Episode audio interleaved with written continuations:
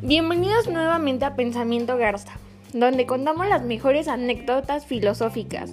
Hoy nos enfocaremos en Tales de Mileto.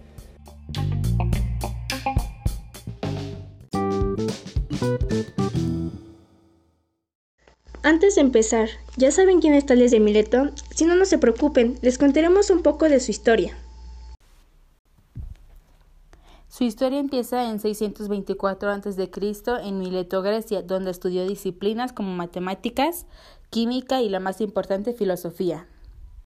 Entre sus aportaciones más importantes destaca el nacimiento de la filosofía como pensamiento racional.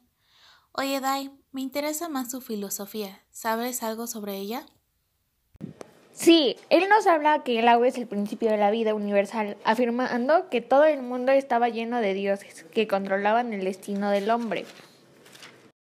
¿Entendieron algo? Porque yo no, pero si entendieron, déjenos su comentario en la página oficial de Pensamiento Garza. Recuerden, nos encuentran en la página www.pensamientogarza.com.